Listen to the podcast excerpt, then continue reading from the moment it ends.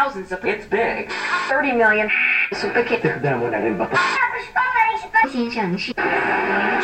É, eu não sei se eu comentei na semana passada, mas chegaram meus Blu-rays dos filmes da Greta Gerwig, é, Adoráveis Mulheres e Lady Bird, né? Aí, finalmente lançaram no Brasil em Blu-ray, que tinha sido uma ofensa com os colecionadores, né? E uma ofensa com os filmes também. Aí eu fiz um story é, mostrando os filmes, falando, né? Olha quem chegou, não sei o que lá. E vocês acreditam que uma pessoa virou e falou assim, nossa, mas ainda, ainda existe isso? Ou qualquer coisa assim? Eu fiquei ofendidíssimo. E sem contar que a capa veio, veio do Adoráveis Mulheres veio podre, né? Sim, sim. Mas isso é um problema. A capa, a capa americana também é assim. Isso não é um problema da, da distribuição no Brasil. Eu acho podre essa, essa capa. Os pôsteres de cinema eram tão bonitos, por que, que não usaram a mesma coisa, né? Sim, é isso que eu nunca entendo. Eu acho que eles deviam usar é, o post, sempre o pôster, porque o pôster é todo um trabalho, né, já feito para para divulgação nas capas, né? Umas traduções estranhas também, né? ah, o Sim, nossa. é. Sim, eu tô aqui. Não, eu tô só Não, mas tava escondido no buraco do coelho? Eu, tá, eu tava, eu saí aqui da toca já.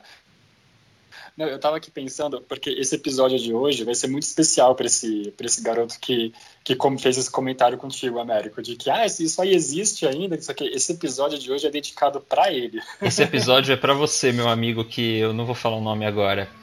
Começa agora o Última Sessão. O seu podcast sobre cinema. Fora do armário.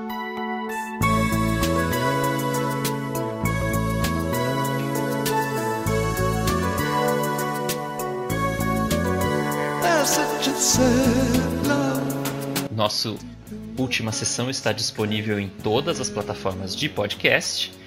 E para seguir a gente, como é que faz? Para seguir a gente, você pode sempre ver as nossas biscoitadas no Instagram, que é o arroba última sessão. Lá a gente sempre posta a perguntinha da semana. Aliás, o pessoal tá muito interativo, tá? A gente tá gostando muito dessa, dessa interação entre o, o nosso público e como é que a gente faz para acessar o nosso Twitter, Thomas? O nosso Twitter é o arroba última sessão pod. Isso aí. É, edição passada foi sobre os crushes do cinema. A gente inclusive aproveitou para ver para biscoitar, ver se os nossos crushes notam a gente e notaram, né? Vocês têm feedback gente, da edição ah, passada? Sim, eu queria agradecer a, to a todas as pessoas que curtiram o post é, da, da, gente dando uma, uma biscoitada agora esse, esse final de semana. Ele foi muito, teve muitos comentários, ele foi muito curtido, então aí muito obrigado o pessoal que, tipo, pelo engajamento, né? Ai, gente, eu tô, eu tô com muito mais crushes agora para administrar desde a semana passada. Tá difícil, hum. viu? eu tô feliz que eu não passei vergonha à toa tirando aquela foto. Nossa! Nossa! Eu tenho outro feedback da semana passada também. Eu assisti Enola Holmes, o filme novo que está na Netflix, e eu queria comprovar aqui, reafirmar que realmente o Henry Cavill é muito sensal e sem carisma. É, não Nossa. sei quem que escalou ele para fazer o Sherlock Holmes. Eu acho que o Ben Whishaw estava ocupado, porque, gente, sem condições. Ah, eu tô só reafirmar minha opinião né, polêmica que, o, que o Henry Cavill. E eu descobri que nem é tão polêmica, viu? Muita gente me deu força no Twitter. Hoje eu comentei Sim. depois do filme. É, não estou sozinho. Henry Cavill falta um sal ali, falta alguma coisa. Mas o filme é bom. Enola Holmes. É bem divertido. É, você vai indicar pra gente hoje, Américo? O Enola Holmes no, depois da sessão? Não, eu já tô indicando agora, gente. Vale a pena. Inclusive, só. eu estou indicando agora. Tipo, é divertido. É, eu falei até do Enigma da Pirâmide semana passada, né, por causa dos crushes, e, e eu acho que é o Enigma da Pirâmide dessa geração. e a Millie Bobby Brown tá bem boa, eu acho ela muito boa, assim. É um filme divertido, gente, vale a pena. Bom, mas o assunto hoje não é cinema e não é Netflix, mas é mídia física e vídeos locadores. Nem é Enola Holmes, né? sim, sim. Hoje a gente quer falar um pouco sobre, é, sobre a nossa experiência, a experiência dos nossos ouvintes com as videolocadoras e fazer um episódio mais nostálgico aí para a galera. Hoje o nosso episódio vai ser uma viagem pelo túnel do tempo. Toda vez que o Ricardo fala alguma coisa assim, eu imagino ele colocando a vinhetinha, tipo um barulhinho assim. E às vezes você decepciona, Ai, Ricardo. Às vezes na, na edição Fica só eu falando assim, igual eu pedi para botar som de fogos outro dia. Sim, E aí fica sim, só eu pedindo, assim. É que eu faço de propósito pra te decepcionar mesmo, América. Aí eu fico Eu tipo. gosto- Ai, pra quem não Ai, sabe, a edição do, do, do programa é do Ricardo. E maravilhoso, que às vezes salva o, o episódio. Apesar de muitas vezes o nosso problema ser a conexão, né? Eu sempre, eu sempre esqueço de pedir desculpa pros nossos ouvintes, às vezes por conta do áudio tá ruim. É, é problemas de gravação de, da ligação mesmo, gente. Você sabia que os grandes sucessos do cinema só passam na TV depois de oito meses do lançamento nas locadoras? Isso significa que você assiste em casa os melhores filmes oito meses na frente de todas as emissoras, a cabo ou aberta.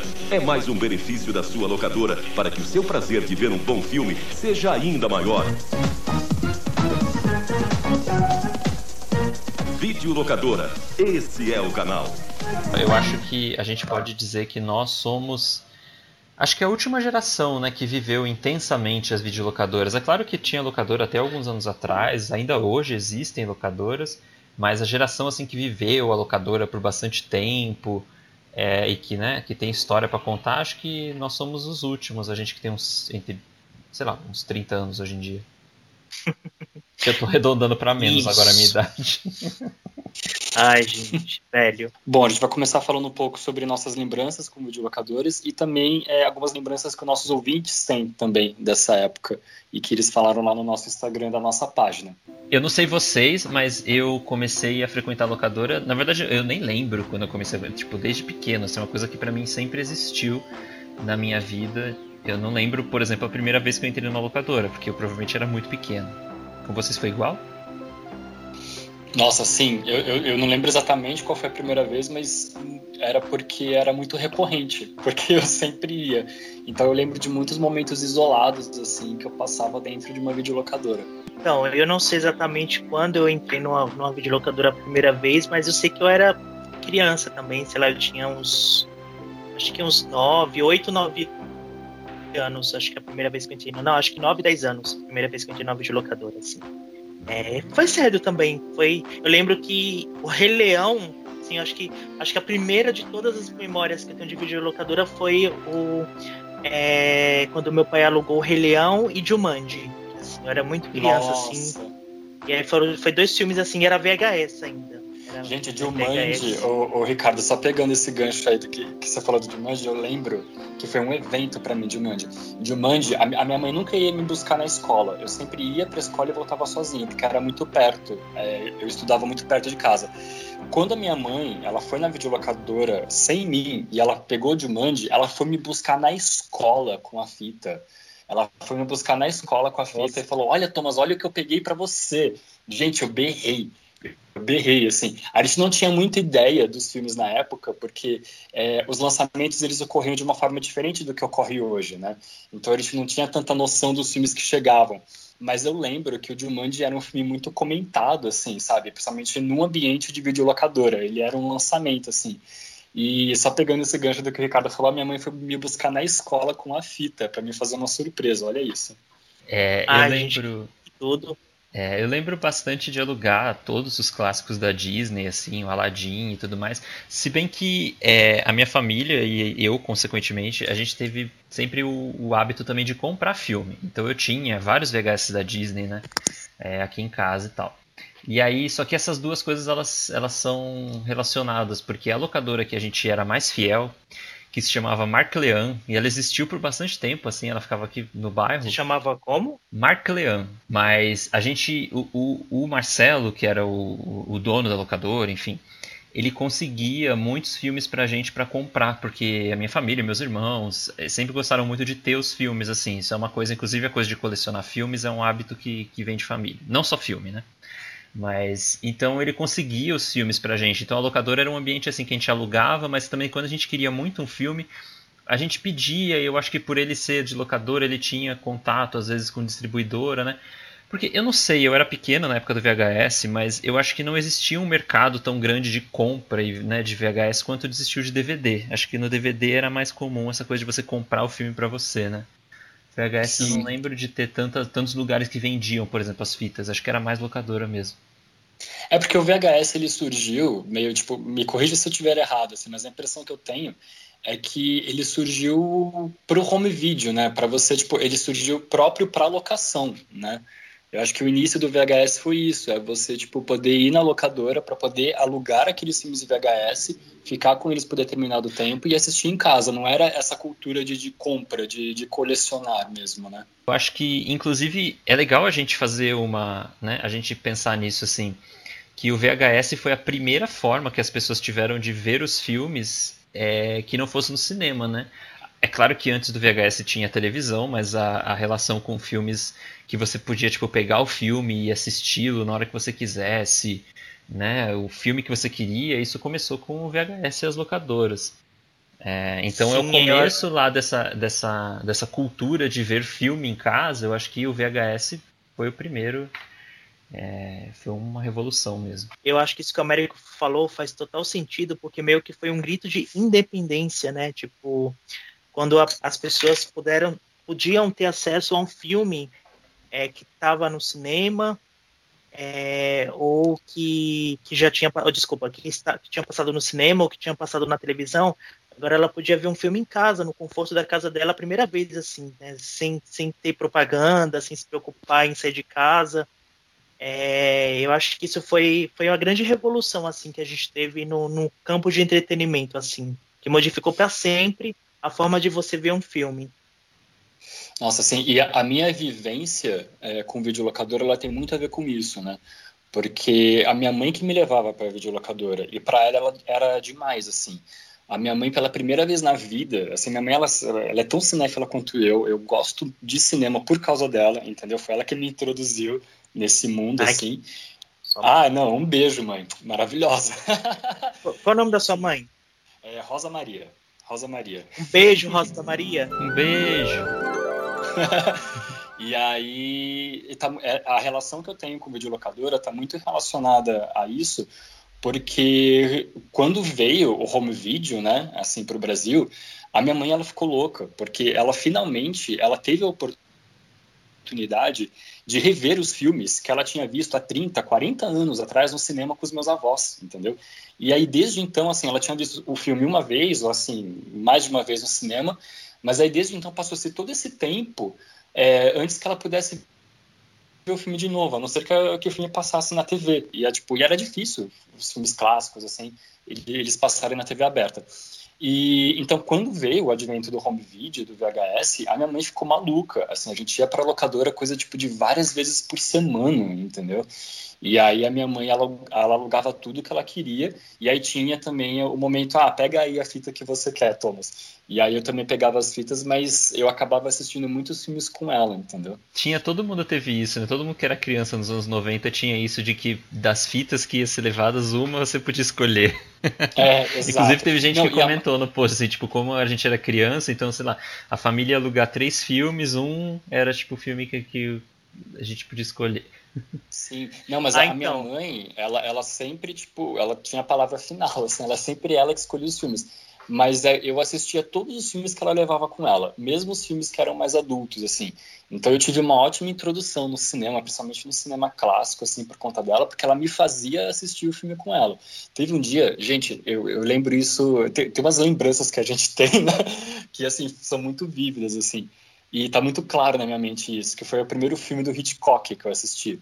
E que eu tava em casa, assim, eu tinha terminado de fazer a minha lição de casa, e a minha mãe, ela chegou assim para mim, ela falou, você já terminou a sua lição de casa? E a minha mãe, ela é muito séria. Minha mãe, ela sempre é muito séria. Mesmo quando ela tá brincando, quando ela tá de bom humor, a minha mãe, ela é séria. Então eu nunca sei o que esperar dela. Então ela chegou assim para mim, você já terminou a sua lição de casa?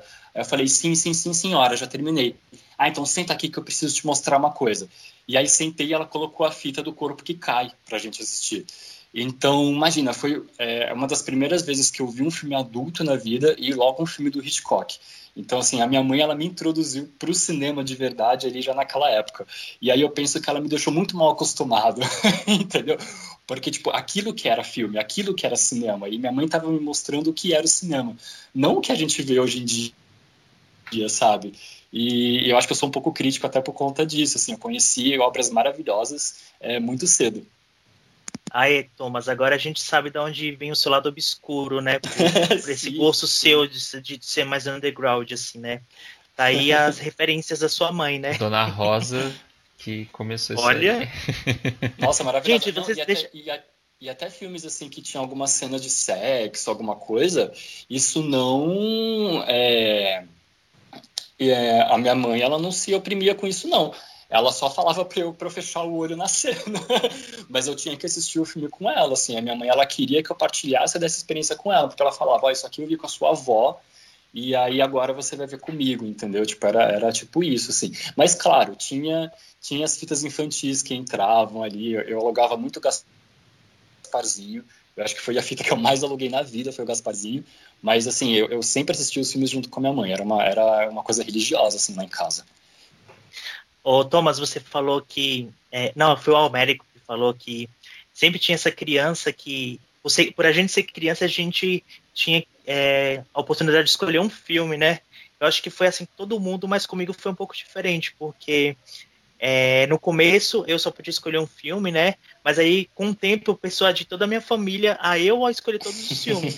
Então, como eles tinham preguiça de ir pra locadora, é, meu pai dava o dinheiro para mim, e aí eu ia lá e eu escolhia os filmes, né? E nossa, eles odiavam os filmes que eu escolhia. nossa, gente, eu era muito criticado, desde criança, sempre Olha, criticado. Mas quantos anos tu tinha nessa época, Ricardo? Então, tinha uns 12 anos, 13 Nossa. no máximo. Então, Sim. aqui em casa foi diferente, porque quando eu era criança, os meus irmãos eles são bem mais velhos que, que eu. Então, quando eu era criança, eles já eram adolescentes, assim, e eles gostavam muito de filme de terror. Então, eu vi muito filme de terror quando eu era criança, e nunca teve nenhuma, nenhum tipo de censura aqui em casa também, assim. É, a censura era assim, até quando o seu medo te permitia, entendeu? então, assim, eu podia ver, se eu ficasse com medo, eu, eu saía e aí eu ia ver a fita, sei lá, da Disney depois. Mas eu vi muito filme de terror nesse esquema, assim, tipo Sexta-feira 13, o meu irmão adora Sexta-feira 13 até hoje, o- os filmes do Chuck, enfim. Então eu cresci um pouco com isso, e eu lembro que tinham locadoras aqui no bairro, aqui na região da Zona Norte, que eram mais. As locadoras tinham isso, né? Tinham umas caras, assim. Tinha uma locadora aqui que ela era boa pra terror. Eu lembro até hoje, era Charme Video, que ficava no bairro do Tremembé. E ela era boa pra terror, ela tinha muito terror, tipo, sei lá o que, que os caras faziam, eles, ou eles mantinham um acervo mais antigo, porque não era toda locadora que, que deixava os filmes mais antigos, assim, eu lembro que tinha umas locadoras menores, assim, que apostava mais só em lançamento e tal. E aí tinha isso, assim, então eu lembro que, que aqui eu não. É, os meu gosto pra filmes era meio diferente da minha família, assim, meus irmãos gostavam de terror, então eu, nu- eu nunca pude escolher todos os filmes igual o Ricardo falou aí. Ai, gente, eu fiquei com invejinha de vocês porque vocês lembram o nome das locadoras. Eu, eu tô, tô forçando Nossa, aqui minha é. memória pra ver se eu lembro. Eu não lembro de nenhum, assim. eu- eu- no meu bairro, assim, onde eu morava, tinha uma locadora na rua de cima, que era muito pertinho. Tinha mais uma um pouco embaixo, tinha umas quatro, cinco, assim. mu- Muito, elas eh, estavam muito próximas uma da outra. Mas eu não lembro de nenhuma, e foram, e foram parte, assim, da minha vida, assim, do meu, da minha formação Nossa. como cinéfilo. E eu tô muito triste com isso. Não, eu lembrei o nome da locadora que eu frequentava com a minha mãe também, e eu, eu pressionei muito a minha mãe porque tipo, tinha um nome muito inusitado. Era só Ema. O nome da locadora era isso, só Nossa. Ema. E estranho, né? E aí eu peguei e falei, eu falei, mãe, é, eu posso perguntar pra ela por que, que a locadora tem esse nome e tal, que não sei o que. Eu falei, não, não, me faz passar vergonha, deixa que eu pergunto isso. E aí um dia a minha mãe, a minha mãe tinha bastante intimidade com ela. Então minha mãe um dia estava no balcão e ela perguntou, olha, deixa eu te perguntar, Helena, tal, que não sei o quê. Porque, é, da onde que surgiu o nome da, da, da, aqui da locadora? E ela falou, ah, é só Ema, porque é, é o nome meu e o do meu marido. É só Helena e Márcio. Então eles abreviaram para só Ema. Era esse o nome da locadora. Gente, mas olha só, porque isso tem tudo a ver com a Marclean, porque na verdade o nome Marclean era porque os Ah. três irmãos, um se chamava Marcelo, o outro Kleber, e a terceira, que era uma mulher, eu não sei se era Ana ou se era Antônia, mas é esse An aí, então chamavam Marclean. Eu- Gente, maravilhoso. É isso. né? Aí deixa eu só fazer uma homenagem para outra locadora que eu amo o nome e ela foi muito importante para mim. É uma locadora que ela era mais recente. É, inclusive eu lembro quando ela fechou, infelizmente, eu já estava entrando na faculdade de cinema e eu comprei vários filmes que eles venderam tudo. Chamava Choveu Filmes. Olha que fofo esse nome. Gostei. Porque é um nome que conta toda uma história, né? Que significa assim, tipo, ah, choveu, aí você não tem o que fazer na rua, então você vai lá e aluga um filme. É muito fofo. eu vou postar nos stories do podcast. Eu comprei uns filmes deles e eu não tirei o selinho da embalagem dos DVDs. Olha, boa. E, e eles, boa. eles eram muito bons com filme meio alternativo. Alternativo assim, né? Sei lá, eu comprei os Sonhadores do Bertolucci, por exemplo, deles. Que na, pra, pro padrão de locador era um filme alternativo, né? Sim. É um filme europeu, assim, eles faziam uma curadoria. Choveu filmes na Avenida Santa Inês, na Zona Norte. Ai, que saudades. E ela foi, foi uma das últimas que eu frequentei, assim. Fora a Video Norte, que era muito famosa aqui na Zona Norte, que tinha várias perto de casa. E, e a Blockbuster, né?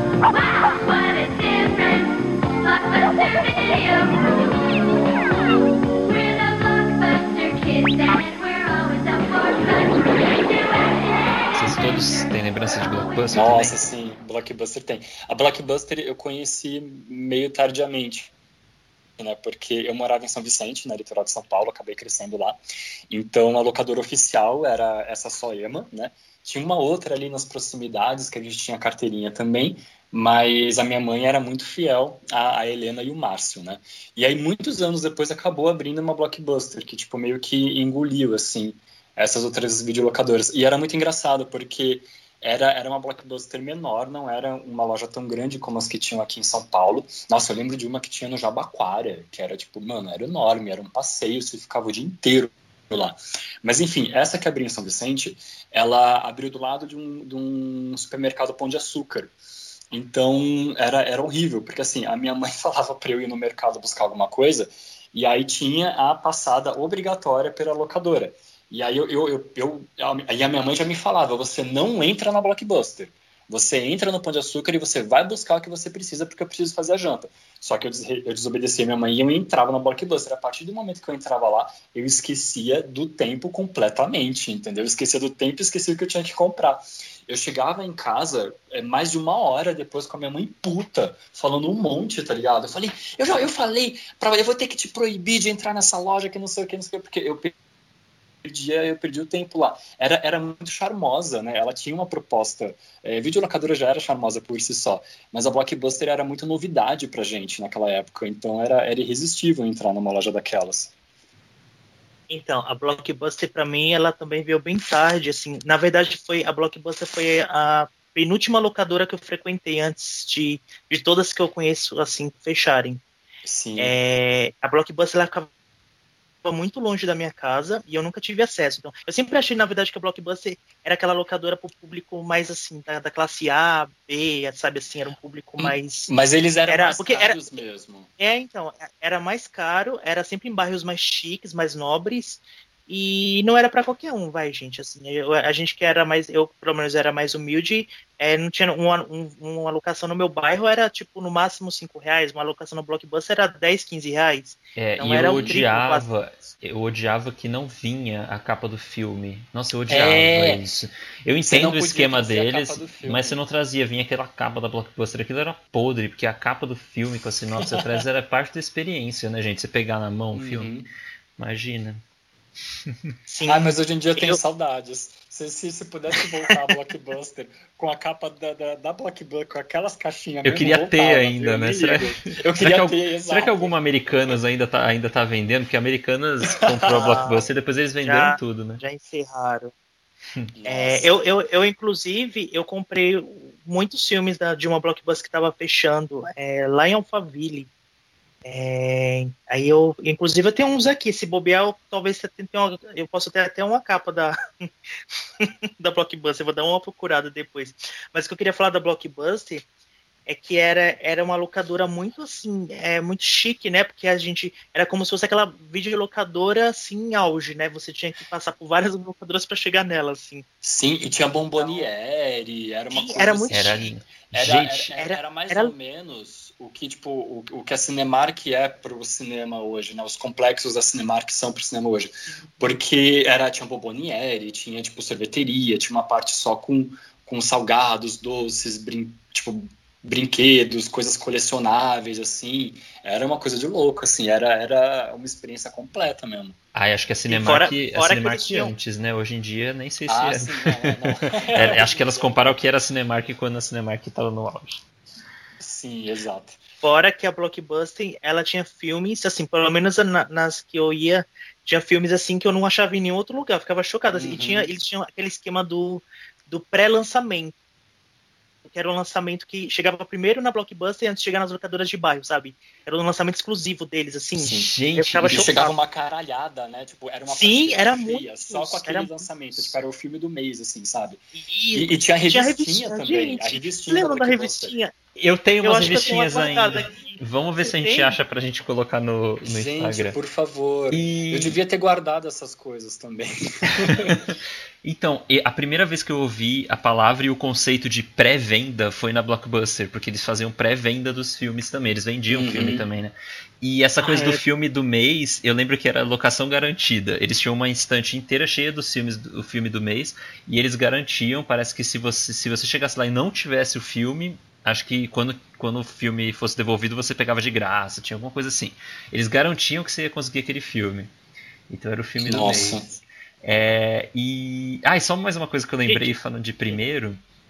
É, a Videonorte que eu comentei foi o primeiro lugar que eu enviei um currículo na vida para trabalhar. Foi numa Videonorte aqui e não fui chamado, mas foi a primeira, Pô, minha é. primeira tentativa de conseguir um emprego, jovem cinéfilo.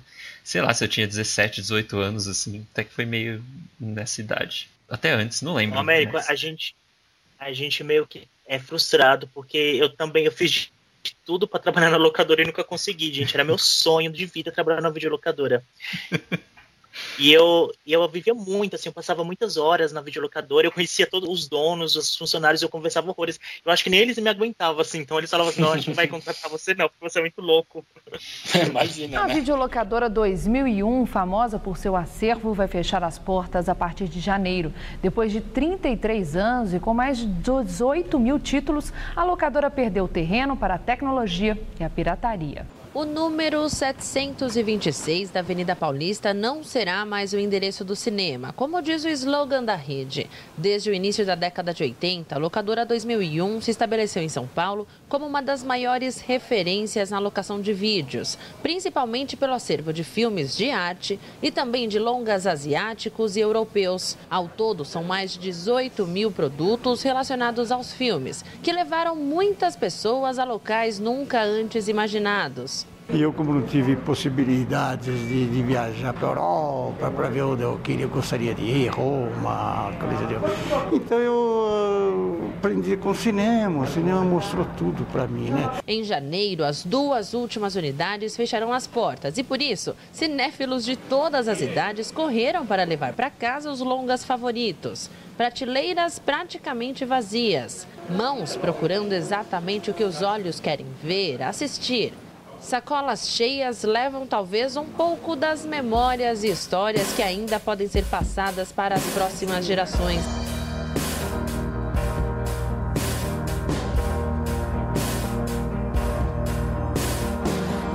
extraterrestrial down on the corner.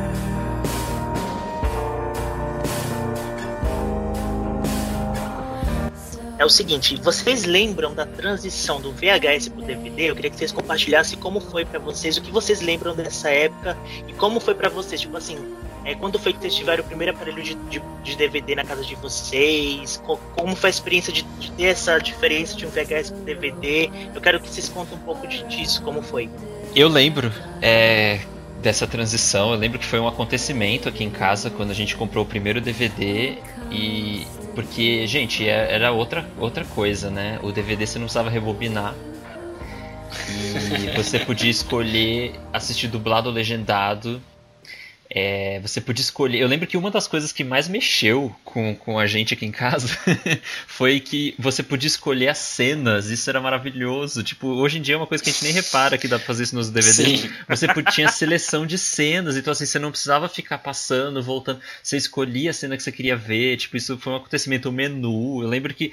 E quando os, os DVDs começaram a ser lançados, acho que eles eram mais caprichados, assim. Vocês não têm essa impressão? Hoje em dia você compra, às vezes, um DVD.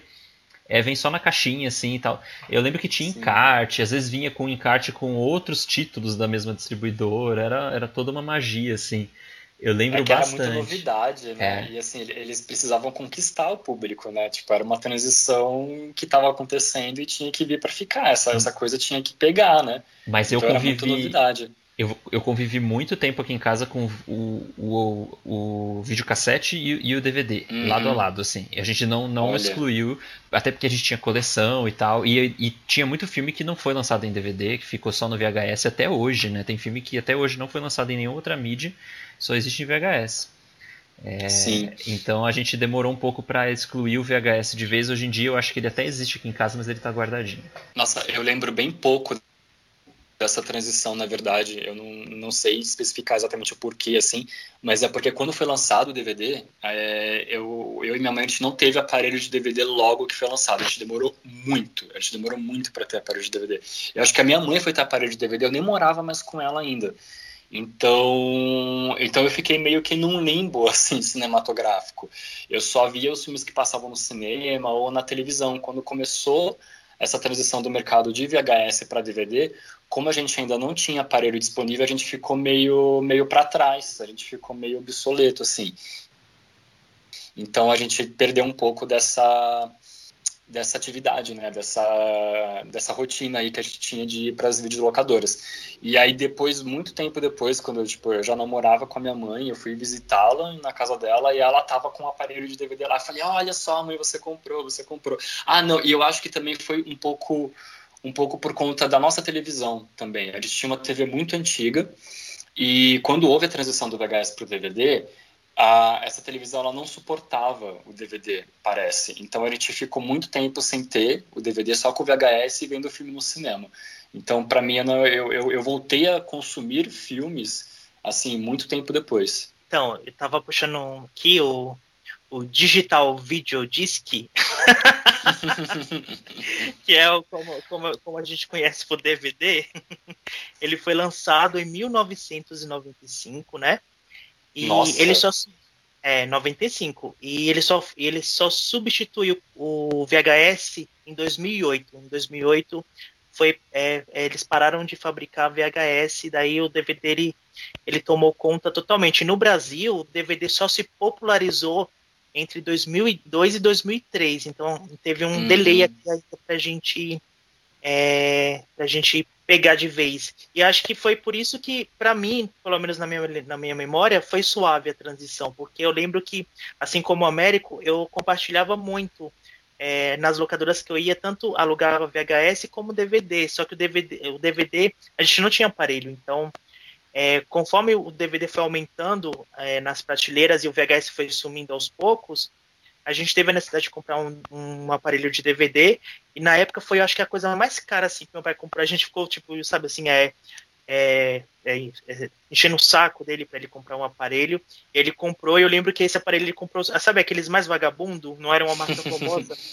E aí ele não durou muito, ele não pegava todo o DVD, era, era muito frustrante, sabe? É, mas eu lembro que foi muito suave assim, e, e- e principalmente depois, quando chegou a pirataria, é que o negócio degringolou mesmo, porque pra gente era muito mais do que VHS, né? É, aí o VHS também, eu acho que eu já contei essa historinha antes aqui, mas o VHS eu tenho uma história com ele porque eu gravava vídeos, né, que filmes que passavam na televisão, então eu ficava às vezes a madrugada inteira para gravar o filme e, Pode e- crer. E tinha aquela coisa de passar o comercial, né? Tipo, e aí ter que apertar o stop. E ai, gente.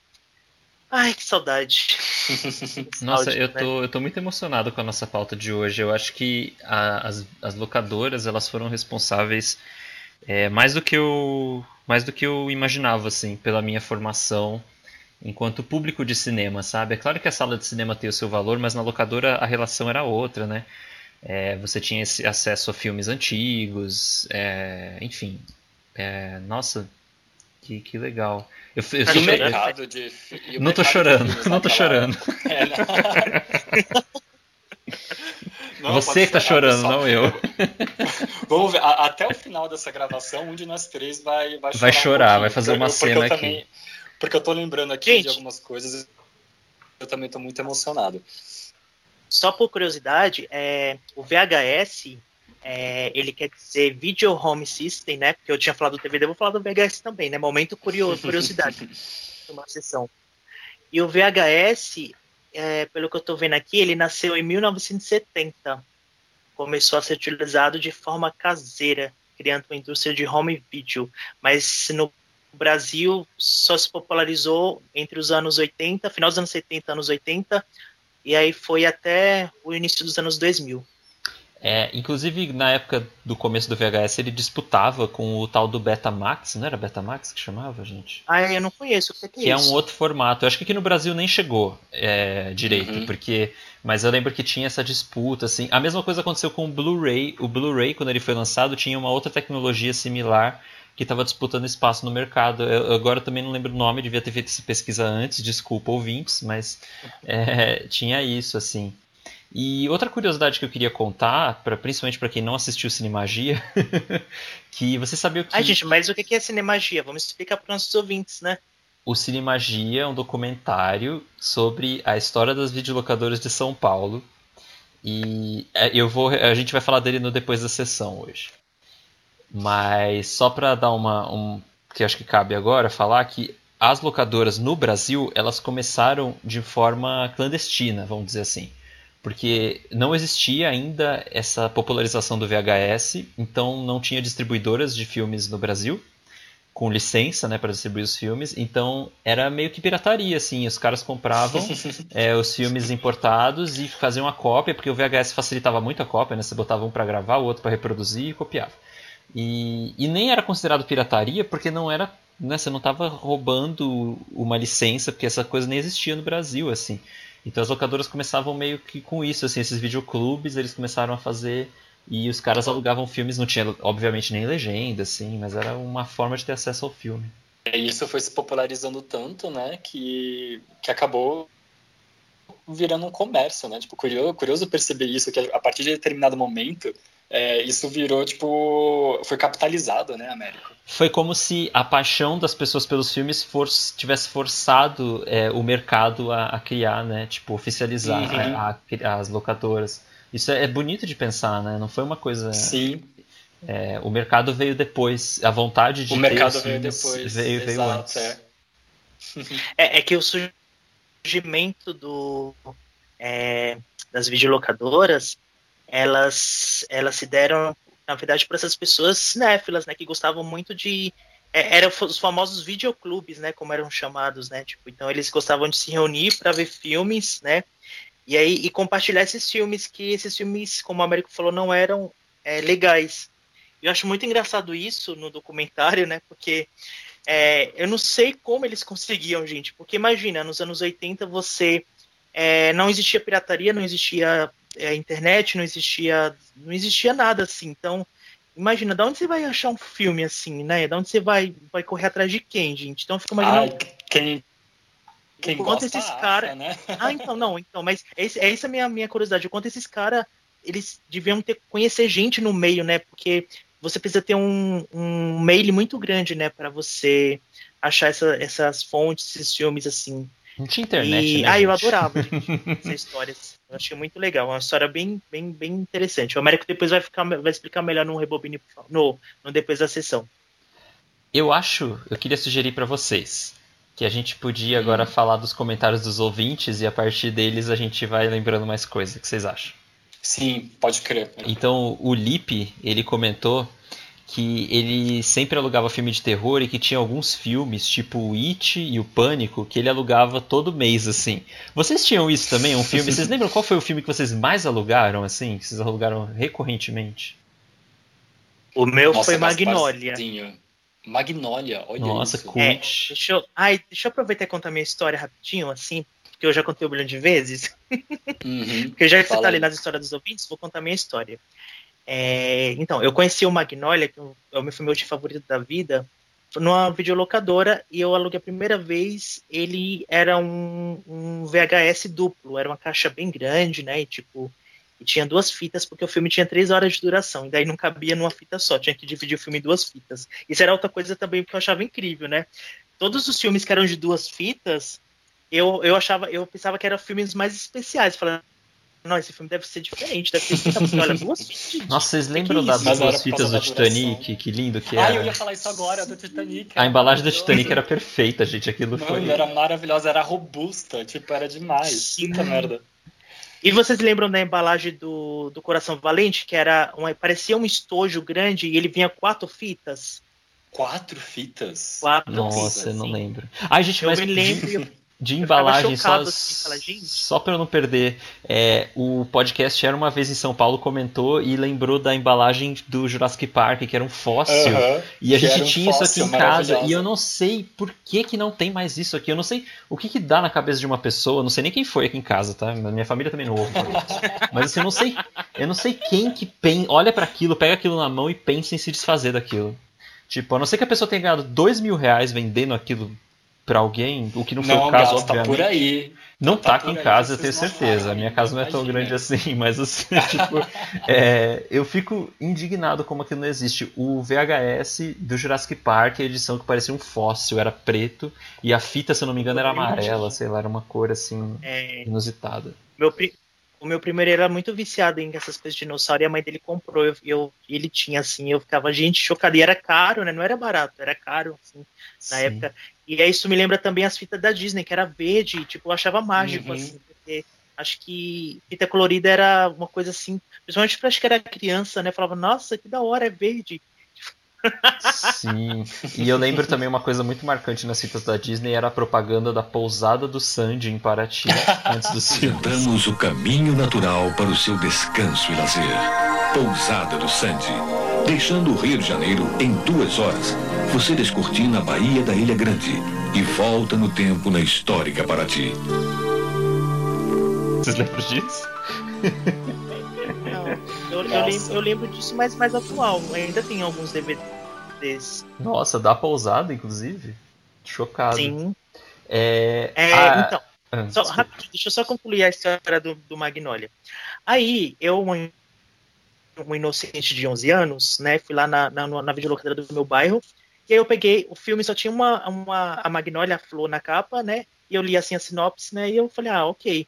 Aí eu fui perguntar pro...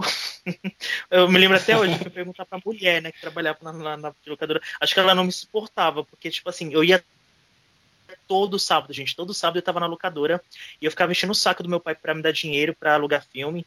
E aí, tipo, ele, aí eu convenci ele, gente, ela não me suportava mais ver lá, porque assim, era muito chato, assim, eu ficava puxando muito, muito assunto e ela- eu percebia que ela não gostava. E aí eu falei assim, ah, esse filme aqui se chama Magnolia e tal, você me recomenda? Ele é bom? Ela fez uma cara assim de nojo pra mim, sabe, assim, sabe, porque imagina uma criança de 11 anos com esse filme na mão, que é um filme pra 16, 18 anos. Ela olhou assim e falou: Ah, acho que você não vai gostar muito, não é o tipo de filme que você vai, vai assistir. Olha só, e a Mal minha sabia ela. Hoje em dia, gata, mal sabia ela. Agora, ô dona Neuza, olha só, dona Neuza, o Ricardo hoje é. Aqueles que inventam o nome da pessoa, né?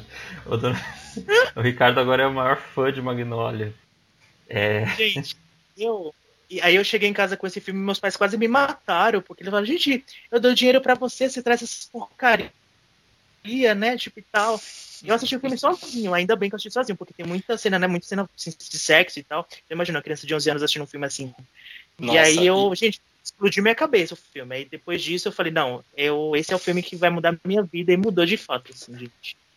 Nossa, eu lembrei que a minha mãe tinha uma vizinha, né? E assim, às vezes a gente tava lá na casa dela e tal, e essa vizinha, eh, ela sempre sabia que eu e minha mãe frequentava muito a videolocadora, né? Então ela chegava assim pra mim e falava, Thomas, toma aqui. Ela, ela me dava uma quantia em dinheiro, na época eu não lembrava quanto, e ela falava, Thomas, traz umas fitas pra mim. Tava lá na locadora, traz umas fitas pra deixar em casa pra eu ir assistindo durante a semana. Só que aí, só que ela pegava e falava, pergunta pra Helena o que, que chegou de novo, que ela sabe o que, que eu ainda não vi. Só que aí eu, eu chegava na locadora e não perguntava nada pra ela. Eu pegava o que eu queria ver. Eu pegava tipo as fitas que mais me agradavam e levava pra ela. E ela, ela, ela matava na hora. Ela falava: "Você não perguntou pra Helena, né, o que que, o que, que tinha pra mim lá, né?" Aí ela falava, não, dona Rita, eu, eu, eu, peguei algumas coisas aqui que eu achei que você fosse gostar. Aí ela só pegava as fitas, assim, ela batia nas. Hum, que eu achei que, eu- que eu ia gostar. E por que, que você achou que eu ia gostar disso, gente? E eu passava uma vergonha, mas era sempre assim. E aí teve, teve um dia que ela mandou eu voltar com as fitas. Teve um dia que ela mandou eu voltar com as fitas porque ela falou que eu já tinha assistido tudo já. Eu Mas era acho, mentira dela. Eu acho que todos os, os funcionários e, e às vezes donos de locadoras, eles eram meio curadores também, né? Eu lembro do próprio Sim. Marcelo da Marclean, que ele, ele dava as recomendações, a gente ia na, né?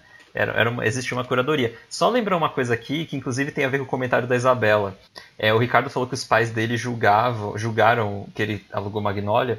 Os meus pais, eles nunca fizeram uma supervisão do que eu alugava e assistia. Eu não sei se isso é bom ou ruim. E aí a Isabela falou que uma das lembranças dela de videolocadora era fechar os olhos quando passava perto de Faces da Morte. e eu falei, Ai. gente, aqui em casa alugavam Faces da Morte e assistiam. E eu Ai, assisti mentira, também. E, e graças Nossa. a Deus eu não lembro de nada desse filme, não tenho a menor lembrança, porque assim, eu poderia ser super traumatizado hoje, mas eu acho que pra mim era uma coisa tão tão surreal assim que eu nem levava aquilo a Nossa, mas sério. Porque eu- ela não era lembro- ser levado a sério, né? Era meio, era meio trash. Mas Faces da Morte é um acontecimento das videolocadoras, né? Porque acho que é o tipo de coisa que nunca foi pro cinema. É, terror em geral, acho que é uma coisa que funciona muito em, em, em home video, né? Eu tinha faces da morte, tipo, um, dois, três e quatro. Tinha, tipo, Sim. vários, assim. Nossa, E eu lembro esse 10. comentário da Isabela me. É, esse comentário da Isabela me fez lembrar também, porque assim, minha mãe não deixava eu levar filme de terror, porque ela, ela, ela sabia que eu ia ficar muito impressionado. Mas quando a gente estava no nosso passeio pela locadora, tinha a sessão de terror que ficava meio isolada assim, e, e era de um magnetismo aquilo que eu não entendia, porque eu sempre ia chegar ali perto porque eu gostava de ficar olhando as capas, eu gostava de ver aquelas imagens gore, aquelas coisas assustadoras. E, e eu chegava em casa depois e não conseguia dormir, eu ficava muito impressionado. E aí minha mãe sempre brigava comigo. Eu falei, ah, não sei o que, que você foi fazer na sessão de terror da locadora, porque você sempre fica impressionado. Mas eu passava por ali, era de um magnetismo tremendo que assim, eu não conseguia evitar ficar olhando para aquilo, não. Então, o Faces da Morte, eu cheguei a assistir um, mas eu, eu- ainda bem eu assisti já quando eu era grandinho, tinha, sei lá, uns 16 anos mais ou menos. É, só que o, o Faces da Morte, na verdade, ele é uma coletânea com cenas reais, assim, tipo de acidentes, de autópsias de pessoas abrindo corpos, assim, não é um filme, assim, é, é como se fosse um, um documentário, da documentário. É uma Web, forçação de sabe? barra, né? É, Uma e aí eu assisti, eu assisti um específico, pra, porque eu sempre fui, fui curioso. Eu falei, gente, o que que é esse Fases da Morte, né? Eu vou pegar pra assistir. Gente, pra que, que eu fui assistir? O que eu peguei especificamente, ele mostrava um, um, um cara ele fazendo autópsia de um corpo e ele abria assim, um corpo humano. Gente, eu, eu lembro, eu, eu fiquei assim um mês inteiro sem comer carne, não conseguia nem ver a carne no meu Nossa. prato porque eu passava mal, gente, sério. Eu fiquei até eu Gente. fiquei muito traumatizado. traumatizado Eu lembro de um forte. que ele abria, que ele abria o crânio de um macaco. Que é tipo, Nossa. ele- nossa, mano, ele fazia uma autópsia num crânio de um macaco, assim. Nossa, é horrível. Ai, gente, eu não recomendo se você. Mas gente, será que é real tudo isso, gente? Eu Será acho que era. Ah, eu, Eu eu sempre antes, não. desconfio, mas eu não lembro, então. Acho que a gente precisava É, ver né? e fazer um Era episódio 80, sobre Faces da né? Morte. Nossa, eu- Nossa. Não, eu não tenho coragem. horror. Mesmo hoje, mesmo Eu com não a quantidade coragem, não. de filme de terror que eu vejo hoje, eu não tenho coragem de assistir Faces da Morte. Também não. Hum, hum. É, eu, eu também não. Não sei. Não sei aqueles daí, eu não vou, eu não vou me comprometer a dizer que não. Mas, enfim, gente, só mais um. Mais um. Ah, tem vários comentários. Inclusive, eu queria sugerir para os ouvintes irem nesse post e lerem os comentários, porque, inclusive, a forma como eles estão escritos. O Glauber, por exemplo, o grande Glauber. Nossa, ele, Ele postou umas fez, histórias ele trabalhou em locadora e ele postou várias histórias. Eu tô até pensando na gente convidar o Glauber para um programa ou fazer uma live com ele, porque, é, gente, é, é muita história. História de, de evangélico que ia para outro bairro alugar é, filme pornô, bissexual, é, os clientes que acho que, que viam tudo antes e ficavam se gabando. É, deixa eu ver aqui, eu fiz uma listinha dos tópicos que ele. Que ele guerra entre clientes para pegar o lançamento mais disputado. Gente, tipo, umas histórias ótimas aqui. E um outro comentário que eu achei muito fofo é o do Gustavo Santolala, quer dizer, do Gustavo Camargo, do Papo de Trilha, que ele falou que uma vez ele. ele intimidade é essa, Américo? ele ia na locadora com a mãe dele, quando ele era bem pequeno, e uma vez tentaram empurrar pra ele o desenho da Moranguinho, e ele respondeu pra, pra atendente que ele, ele falou assim que ele gostava de cinema catástrofe. Olha só. Aí eu achei muito fofo o jovem, o pequeno cinéfilo, já decidindo o Ai, gênero. Gustavo. Tô com você. Eu, amo cinema. Até hoje eu amo cinema. Não sei se você ainda gosta, mas até hoje eu, eu tenho uma predileção assim esquisita pro cinema catástrofe. Assim, eu adoro tudo que destrói, assim, sabe? Filmes de destruição. Nossa, eu tenho um fascínio muito, muito bizarro pra esses filmes. É. Mas enfim, a minha sugestão é que vocês vão lá é, e leiam os comentários, as histórias é, do pessoal no post. É, tá muito legal. Sim. Eu tô muito feliz Vocês que vão se divertir. rolou muito essa coisa do- das perguntas, né? O pessoal hoje em dia responde pra caramba, assim. Eu tô muito feliz com os meus Ô, ouvintes. Oi. E o Glaube, ele citou essa coisa da, do- dos evangélicos que é na, na parte pornô. E pra vocês, é- era, vocês chegaram a entrar alguma vez nessa parte pornô? Porque vocês lembram que era umas cortininhas, assim, né? E, e era sempre um lugar muito reservado ou escondido da locadora, onde só tinha filme pornô. Eu demorei muito pra entrar naquele lugar. E quando eu entrei a primeira vez, assim, eu fiquei muito, muito chocado, assim. Porque é, é, era uma coisa proibida pra gente que era criança, né? Que era, que era jovenzinho, né? Olha, jovenzinho, gente, que velho. Nossa, sim. E vocês tiveram, tiveram essa coisa também de entrar nessa, nessas cortininhas mágicas?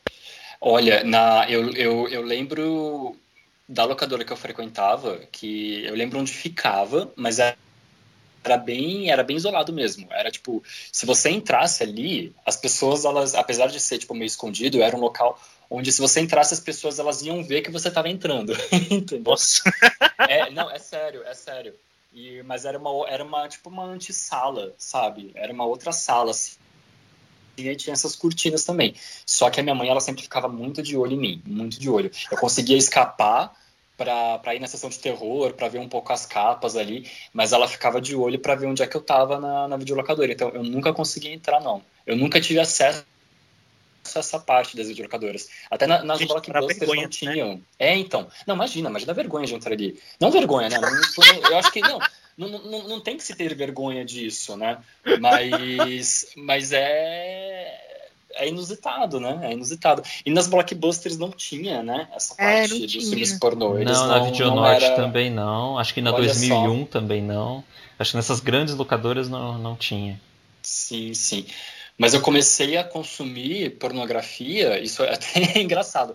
Foi tipo Nossa, numa banca também. de... É, não, Tá foi, vendo, foi, né? foi, foi numa ban- banca de. Não, porque era. Você tem um fascínio pelo que você não conhece ainda, né? Então, tipo, quando você tá se descobrindo, descobrindo a sua sexualidade e tudo mais, meio que você. Você quer saber o que rola, né? Então você. é, é, eu, eu- eu- dificilmente alguém, assim, eu não tive tipo uma figura paterna né, que sentava comigo para conversar sobre sexo. Eu acho que muitas famílias, mesmo com essa figura, né, com essa estrutura, elas não falam sobre sexo. Então, eu acredito que muitas pessoas elas têm que procurar saber sobre sexo por elas mesmas, né? E aí eu lembro que tinha uma tinha uma banca de jornal perto de casa que tinha uma parte muito vasta com DVDs é, pornográficos, entendeu? E aí eu alugava, eu alugava não, eu comprava lá. Eu comprava tipo DVD pornô lá e levava para casa escondido. Era era o ó. Nossa. Gente, sabe o que eu lembrei agora? É, eu tenho certeza que o Bremer, o nosso ouvinte, ele vai escutar esse episódio e vai fazer mais um daqueles vídeos e ele vai postar justamente essa parte da gente falando de, de filme pornô no, no Stories. Hein? Pode marcar a gente, tá, Bremer? Beijo. Nossa, o Bremer é Não, maravilhoso. Ajuste agora as cores e o som do seu equipamento. Gente, eu tenho mais duas curiosidades. O, o, o primeiro DVD, o primeiro filme lançado em DVD no mundo, nos Estados Unidos, na verdade, foi o filme Twister, em 1996. É aquele filme do furacão, vocês Uhum. lembram? Nossa, eu adoro Sim. esse filme. E, e o primeiro filme DVD lançado no Brasil foi Era Uma Vez na América. É, foi em 1998 pela Flash Star. E aí, falando em Flash Star, vocês lembram do, de- de- dessas, desses logos, desses símbolos que tinham? Era muito legal o VHS, porque o VHS não tinha menu, não tinha nada. Você era obrigado a ver os trailers. Aí tinha todas Uhum. essas musiquinhas nostálgicas, sabe? Assim, esses logos, que hoje não tem mais, assim. Hoje é meio, meio uma coisa mais direta, sabe? E eu acho que tudo isso faz parte da nostalgia, né? De você trazer essas coisas, assim. Eu acho que era a experiência. Você vê uma fita em VHS, você tem que. Às vezes você tinha que pegar a fita, tinha que dar aquele, sabe, assoprar dentro, assim. Vocês tinham o hábito de soprar dentro do, do aparelho de, de videocassete? Não, eu, eu, eu assoprava, eu assoprava minhas fitas do, do Nintendo. Não, mas às As vezes, do Nintendo assoprava. às vezes tinha que limpar o cabeçote do videocassete. Sim, sim. Sim, Porque a fita tava- quando a fita tava- gente? Nossa, já, já chegou sim, a mofar um isso. de vocês? Já, Você chorava, várias. sério. Coleção da Não, Folha, quando- mofava pra caramba, É, porque ficava nossa. na caixinha de papel. Não, e quando o cabeçote mastigava a fita, né? O que que acontecia lá dentro? Porque, tipo, a gente colocava e, e a fita saía toda, tipo, mano, fu- fudia toda a imagem. Quando a gente ia tentar tirar a fita, a- aquela película de dentro, ela tava toda mastigada, toda mastigada. Isso acontecia com vocês? Sim, aconteceu várias vezes. Inclusive, eu tinha medo de. Porque como era da locadora, a fita, É, né? eu tinha medo De dele, dele cobrar alguma coisa a mais, assim, de estragar. Eu ficava, nossa, eu falava, gente, já era agora, agora ferrou. E aí, e tinha a questão de rebobinar, né? Porque se você não rebobinar, você pagava taxa. Então, teve uma vez que eu esqueci de rebo- rebobinar, eu tive que pagar taxa. Cheguei na locadora, ixi, e aí, né, eu tive que conversar com o cara, né? Mas assim, o cara era muito amigo, assim, do, do meu pai, assim, aí ele não, não comprou nenhuma taxa, não. Foi de boa. Nossa, mas eles ficavam putos quando a gente entregava sem rebobinar, né? Mano, eles, eles chamavam nossa atenção real, assim. E, e qual que era o problema de não rebobinar, né? Poxa, é, é- é- sabe? Era mais por esquecimento mesmo, porque era uma coisa que tava ali, tipo, é, fazia parte da atividade, entendeu? Você terminava de ver o filme, automaticamente você já rebobinava e tirava a fita ali de dentro, né? Não tinha por que não fazer isso, né? Eu ia falar, falar que acho que a grande experiência, assim, a grande memória que eu levo das locadoras é a parte da experiência humana, sabe? Assim, do contato de você ter, você ir num, num lugar físico e ter todas aquelas prateleiras e ter todas aquelas sessões, sabe? Que era dividido por gênero, terror, romance, drama. E aí, provavelmente cada um aqui tem um gênero favorito, tinha um gênero que mais gostava de ficar assim na, na, na parte da locadora. E era aquele cantinho mágico, sabe? E, tinha, e, e você tinha uma relação com aquele espaço, sabe? Assim, era como se fosse um. um para mim era como se fosse um tempo sagrado, assim, sabe? Assim, um lugar que eu frequentava toda semana, que eu adorava estar, que eu.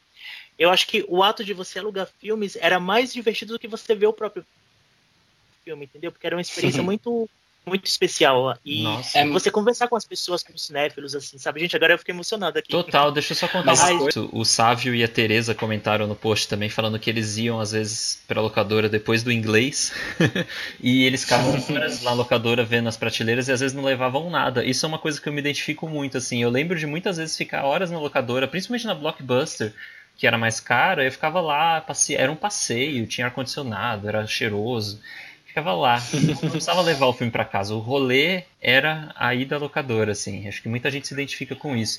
Eu queria fazer. Ah, eu acho que muita gente se identifica, só porque tipo, hoje em dia as pessoas passam horas escolhendo o filme no catálogo da Netflix e no final das contas não assistem nada. É mais ou menos Sou a mesma eu. energia, assim. Eu faço muito isso hoje em dia. É, eu queria fazer uma ponte pro, pra nossa próxima pauta, vamos dizer assim, que o Ricardo Uhum. falou muito da coisa da experiência física e de como no VHS, principalmente, você era obrigado a assistir os trailers e você pegava, os- a gente falou muito disso, assim, da gente pegar na mão o filme e ter a caixinha. Eu acho que isso é um pouco responsável por nós sermos hoje colecionadores. Eu nem sei se eu posso me, me, me considerar colecionador, porque a minha coleção de filmes ela é relativamente pequena. É, ela tem uma curadoria bem boa, eu sou bem orgulhoso da minha coleção, mas eu não sou assim um colecionador voraz que compra muitos filmes. Acho que daqui de nós três, eu desconfio que o Ricardo seja o mais, enfim, o com a maior coleção aí.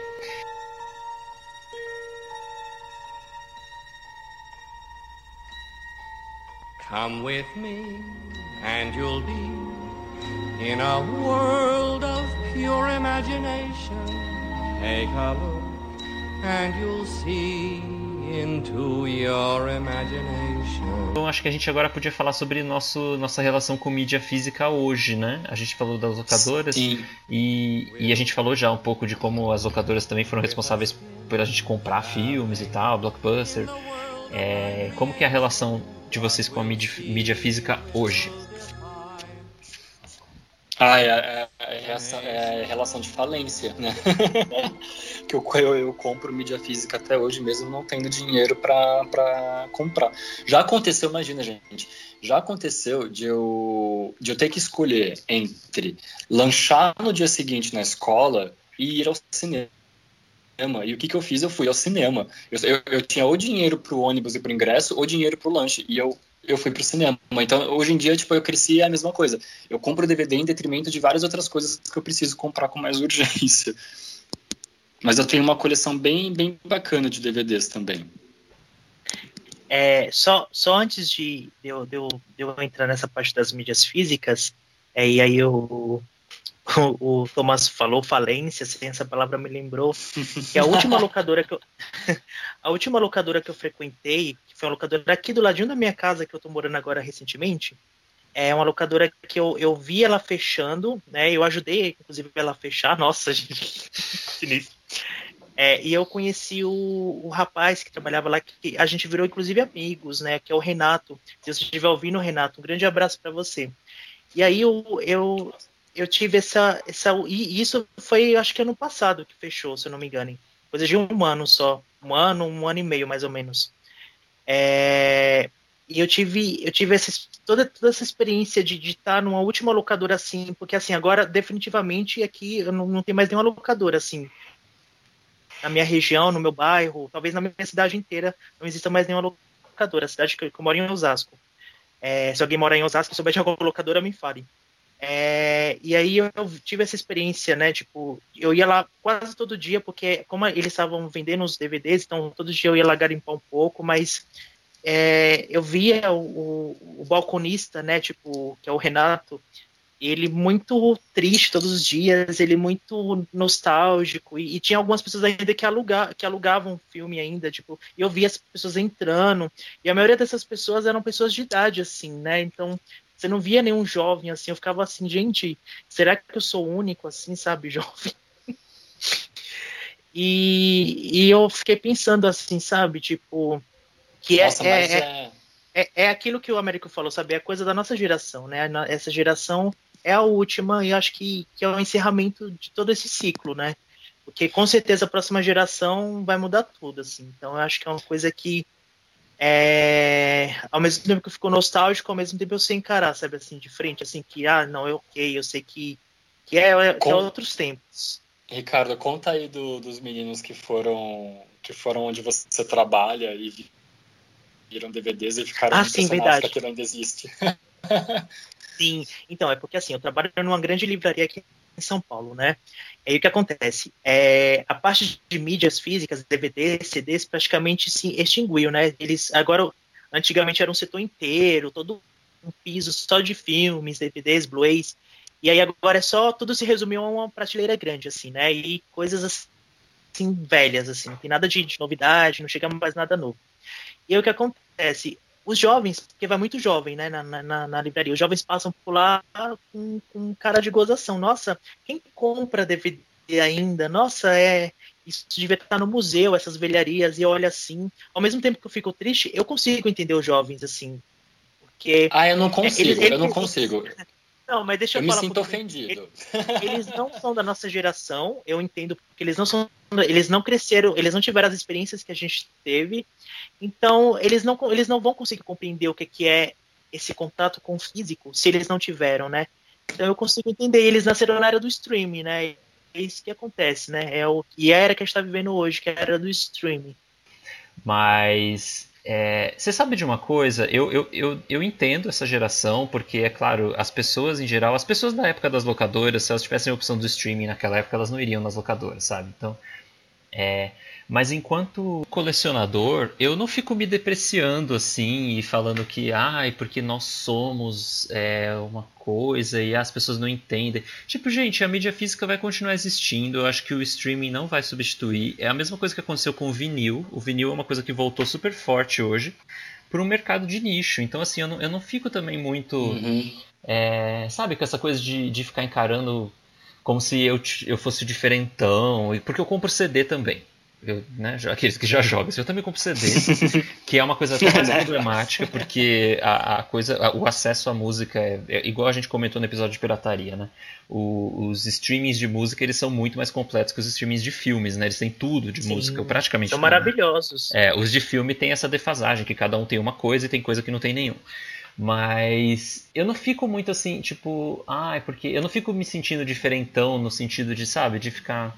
Porque às vezes pare... eu tenho a impressão que às vezes o colecionador de mídia física quase que pede desculpas quando fala que, que compra DVD ainda, sabe? Tipo, é, ai, sim. gente, então eu compro filme ainda. Ai, nossa, então eu gosto.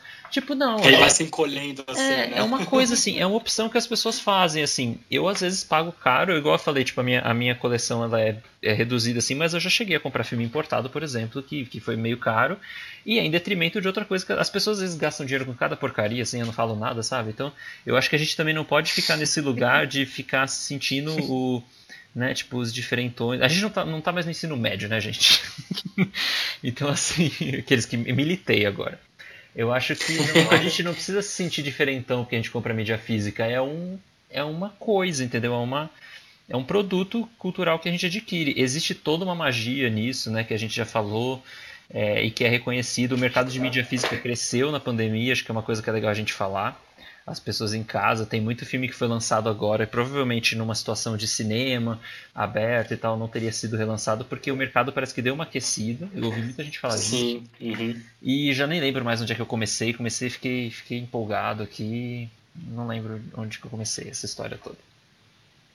Mas é isso. Não- a, gente não precisa, se- a gente não precisa pedir desculpa por comprar mídia física nem se achar muito diferentão. Que eu acho que é um tipo de. É um hobby, talvez assim, né? Tipo, é uma. É um. Né? Um- Uma Não, coisa. e, Américo, e você tá eu- certo de falar que não vai deixar de existir mesmo, entendeu? Vai ser uma, é uma coisa de nicho, não tem por que deixar de existir, não tem por que ser substituído completamente, entendeu? Até porque, pelo menos assim, para mim, o serviço de streaming, ele, ele me atende, mas ele não me atende completamente, entendeu? Não, não, para mim não seria nunca a única forma de eu chegar nos filmes que eu quero assistir, sabe? Ô, Américo, eu, eu concordo discordando de você, é, mas isso é pessoal meu, porque é, eu, eu acho que de nós três aqui, como o Américo já falou, eu sou eu ser tenho mais filmes assim, eu tenho muito filme no meu meu quarto braço é uma videolocadora. Eu tenho duas, três, quatro prateleiras, estantes de filmes assim. Eu devo ter mais de mil filmes assim no meu quarto, bem mais assim.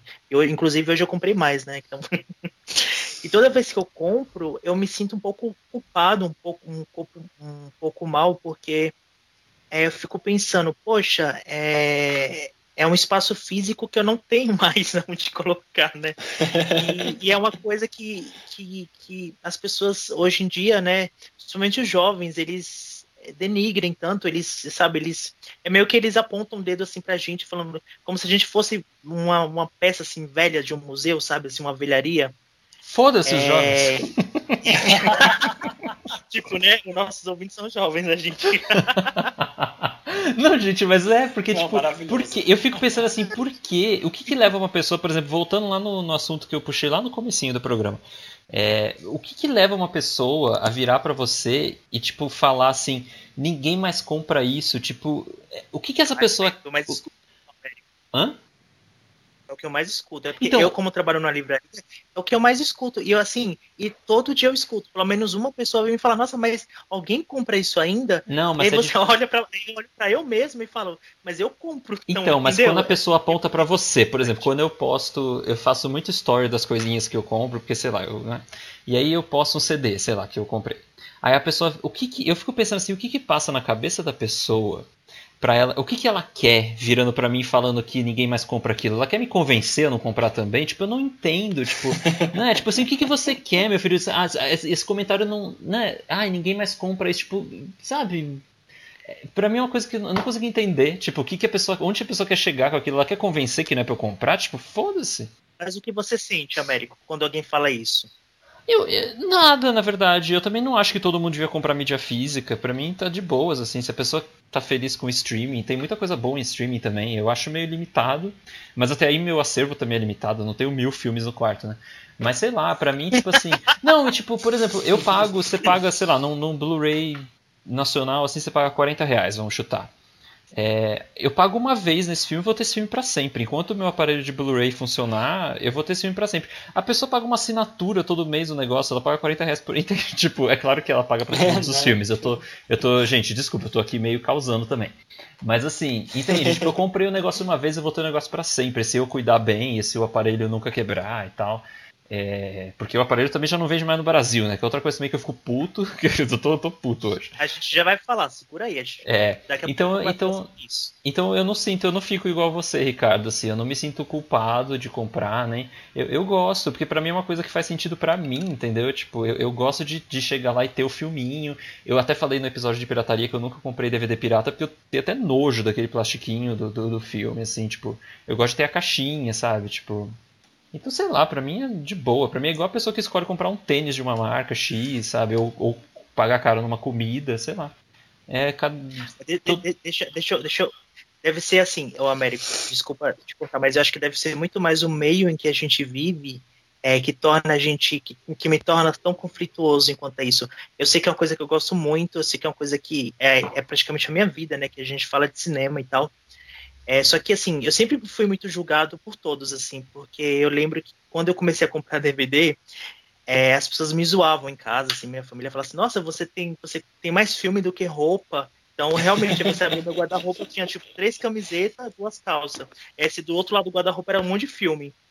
É, e Nossa, aí- me identifico muito com isso também. então, eu sempre sofri, assim, e eu, eu lembro que eu morei um tempo na casa da minha tia, é, e, a- nossa, ela, ela ficava muito impressionada, porque eu comprava com muito filme, assim, ela olhava assim pra mim e falava assim, gente, mas é, pra que tudo isso? O que você vai fazer com esses filmes? Você assiste uma vez, depois joga fora. Então, é, o jeito que as pessoas falam, sabe, assim, um distrato, um desprezo, sabe, assim, é, é como se a gente fosse é, pessoas retrógradas, sabe, assim, isso me incomoda muito, assim, isso realmente me incomoda, assim, como elas tratam a gente, assim. Essas pessoas não gente têm a paixão eu falo- pela sétima arte que a gente tem. É, gente, mas eu acho eu acho que é válido nem- também. As pessoas elas acho têm é relações. de- Desculpa. Desculpa, eu acho que não é, eu acho que não é questão nem de gostar de cinema, porque gostar de cinema é uma coisa, colecionar é outra. Acho que são coisas diferentes. É, e aí isso é a questão de, de colecionar é você ser um acumulador de coisas e aí pode ser qualquer coisa, entendeu? E aí no caso da gente é colecionar filmes, entendeu? Então acho que existe já um pré-julgamento das pessoas no geral sobre pessoas que acumulam coisas, assim, né? É, ai, é, é, é tão louco falar né, nisso, tipo, vocês acham? Eu acho super válido também quem tem uma relação com filme, assim, de ver o filme só uma vez e não fazer questão de comprar e ver o filme no streaming. Gente, eu acho que tudo é válido. É, quando eu fiquei exaltado, é que agora eu tô mais calmo, eu tô. quando eu fiquei exaltado é porque eu quis dizer que eu não entendo por que, que você tem. Por que, que existe essa, né? Essa necessidade de padronizar as coisas. Eu tenho amigos, eu não vou citar o nome do meu amigo aqui, mas ele, se ele ouvir o podcast, ele sabe que é ele. Que ele sempre me julgou por comprar mídia física. vendo? É, Tá ele sempre me julgou por comprar. Américo. Quem É, é? então, você sabe quem que é. Aqueles, é, não sei se você sabe quem que é, não. É, ele sempre me julgou por comprar mídia física porque ele não gostava. Eu falava, mas mano, tipo, sabe, eu não tô. né, sei lá. Acho que se a pessoa não tá passando fome, ela pode gastar o dinheiro dela que ela quiser. Exato. É, ah, eu não sei. Pra mim isso é uma questão muito muito delicada, assim, porque eu, eu só acho que todo mundo tem que ser deixado em paz, sabe aquela coisa? Tipo, mano, deixa eu comprar meus filmes. Eu não quero que todo mundo compre a mídia física, se bem que seria bom, porque aí o preço ia, ia melhorar e, no- e ia continuar vendendo Blu-ray no Brasil, né? E tamo nisso. Mas vamos eu vamos pra isso? Não, não, não. Eu me, identi- eu me identifiquei muito com o que o Thomas falou, que às vezes ele juntava dinheiro do lanche para comprar. Porque uma- eu já cheguei a fazer isso também, né? Uma época eu juntava minha mesada Nossa, que eu recebia e era só para comprar filme. Sim, gente. Eram nossa. escolhas que a gente tinha que fazer. Blu-ray é o que existe de mais avançado em alta definição. Ele reproduz toda a resolução das TVs Full HD com qualidade surpreendente. Garante um áudio sem perdas para deixar você no centro da ação. Música e efeitos sonoros perfeitos. Tem capacidade de armazenamento como nunca antes vista. Em um Blu-ray cabem até 5 DVDs inteiros. Permite navegar pelo menu sem interromper a exibição do filme. Assistir diferentes visões na tela ao mesmo tempo. E baixar conteúdos adicionais direto da internet. Blu-ray também consegue reproduzir e melhorar a imagem das suas mídias DVD. Então, gente, mas aí a gente tá falando de coleção, de, de, de colecionador e toda essa relação conflituosa que existe entre as pessoas.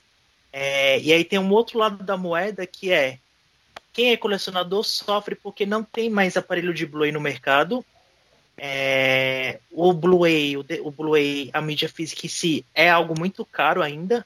E aí esse é um dos principais motivos, né, um dos principais motivos pelo qual o aparelho do Blu-ray não se popularizou no Brasil. Américo, o que você tem a falar sobre isso? Então, é, é um problema, né? As, Nossa, é, as o meu- empresas que o- o- fabricavam. É, não, não, o que eu ia só, tipo, comentar, assim, é que o Américo acompanhou a minha saga para eu comprar o meu aparelho. Ai, conta pra Blu-ray, gente. Né, Américo? Conta a sua Ah, saga eu, pra gente. eu tive que comprar um aparelho usado pelo Mercado Livre, porque não, né, realmente não existe. Se, se você vai tentar comprar um aparelho de Blu-ray, eles são extremamente caros. é, só Blu-ray 3D que vende, mesmo assim você não encontra. É, nossa, é, eu tive muita dificuldade. Grandes lojas, assim, tipo de departamento, assim, elas não vendem mais. E aí eu tive que correr atrás no Mercado Livre mesmo, comprar um aparelho de segunda mão para poder ter o meu aparelho de Blu-ray. É, é muito Mas complicado. esse aparelho você conseguiu, chegou de boa. Consegui, chegou de boa, ele tá lindo. Ele faz um pouco de barulho, mas tudo bem, ele é lindo. Ele é enorme, ele, ele, ele é um puta trambolho, assim. Mas eu, eu tô amando. Nossa, ele é grande o seu? Então, ele é grande, curiosamente ele é grande, assim, ele, ele não é antigo, ele não tem cara de ser um dos primeiros, assim, que, que teve, eu tô olhando para ele agora aqui, mas, mas curiosamente ele é um aparelho robusto, sabe, mas ele é muito bonito, é um aparelho da Samsung e, ah, eu tô, tô me fazendo aqui com ele. O, meu, o meu aparelho do Américo. O meu aparelho do Américo são, são irmãos, né, Américo? A gente tem o mesmo aparelho. É da Ai, mas Sony, ele- né? É, Da ai, é Sony. maravilhoso É um esse. quadradinho pequenininho. Sim, Aham. inclusive, é, tava rolando, tá ainda, né, rolando uma campanha para que essas, essas empresas, a Sony, a LG e a Samsung, acho que principalmente essas três, é, mas todas as empresas voltem a fabricar Blu-rays no Brasil. Só que aí veio uma outra coisa na contramão, que a Sony está encerrando as atividades de eletrônicos no Brasil, vocês viram? Nossa, É, parece sim. que a única coisa que a Sony vai continuar comercializando vão ser os É PlayStation, é, mas através de distribuidores terceirizados, assim, né, tipo de, de outras lojas. Então, isso, essa saída da Sony do Brasil vai na contramão dessa campanha que principalmente os colecionadores estão fazendo é, da volta da fabricação, porque realmente o Blu-ray foi um formato que não pegou tanto. Acho que principalmente porque a diferença do Blu-ray para o DVD não era tão grande quanto a diferença do DVD para o VHS, né?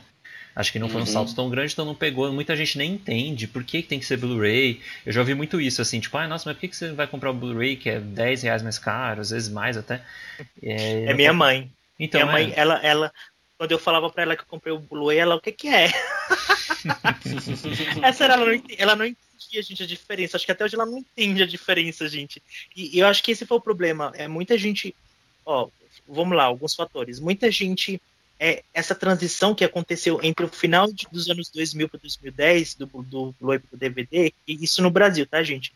Muitas pessoas ficaram confusas, não entendiam o, o, que, o que, qual era a diferença, e, e é o que eu mais escuto na loja que eu trabalho. Ah, mas qual que é a diferença de um Blu-ray para um DVD? Gente, eu fico horrorizada assim. Acho que tá em 2020 as pessoas ainda perguntam isso. Então, e as distribuidoras, elas foram as principais culpadas. Isso daqui foi uma matéria do blog do JC, que quem quiser ler, eles falam muito sobre essa crise dos Blu-rays no Brasil. As próprias distribuidoras, elas foram culpadas porque elas, desde o lançamento até os dias de hoje, o preço do Blu-ray se manteve o mesmo. Então, o lançamento de Blu-ray há 10 anos atrás era 80 reais, hoje é 80. Gente, nunca Sim. mudou. É uma coisa que, assim, é, isso, isso daí causou um, um- um abismo profundo entre os consumidores, porque eles não tinham um, um interesse em comprar algo tão caro, gente. Não tem como. Você pagar 80 reais no Blu-ray. Acho que tá no Brasil, acho que não tá nos Estados Unidos. Gente, é mas- primeiro mundo. Mas eu paguei R$29,90 nos, nos Blu-rays da Greta Gerwig, né, no Late Bird e tal. É R$29,90. Eu acho que hoje em dia é mais barato o Blu-ray sim. Depende do, do Ah, mas é, é, de- Não, é, depende não, do filme, mas discordo. que nem Você- o- Beleza, o- mas assim, Parasita que eu paguei foi 70 conto. É, nem fala do aham. Parasita que foi o maior rolê, né? O negócio do Parasita. Inclusive o blog do JC, E nem, ó, eu indico super o o blog do JC que ele vive, ele, ele tá sempre antenado nessas coisas, ele fez maior resenha lá. Ó, vou citar quatro aqui que eu comprei recente. Ó, 1917 em Blu-ray foi 70 conto. O primeiro Homem em Blu-ray foi 70. Parasita foi 70. Ah, e teve um outro também que eu comprei recentemente que foi 70. Fora, tipo, La La Land, quando eu comprei na época, foi R$ 49,90, 50 reais. Ah, eu também Não tá essa. preço. É. O, Então, o é- Fantasma, Claro. que foi. O Trama Fantasma que foi lançado em Blu-ray há pouco tempo também, ele tá 70 também. Olha, Ele 70, tá 70. reais, Américo. Não tem Ah, como. gente. E aí o que acontece? E aí as, as distribuidoras, elas também nunca fizeram que nem. Na época que teve todo o boom do DVD, elas faziam mall marketing, uma- eram umas campanhas bem pesadas.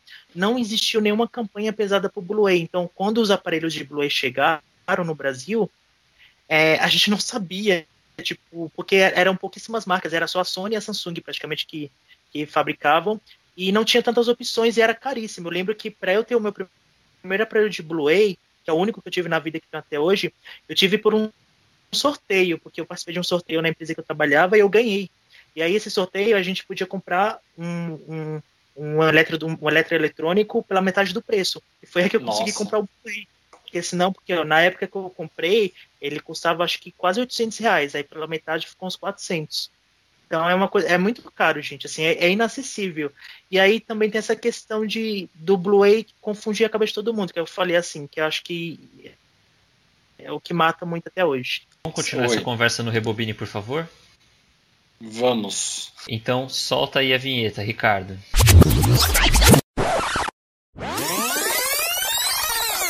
Rebobine, por favor. Seu quadro de notícias com notícias não tão novas assim.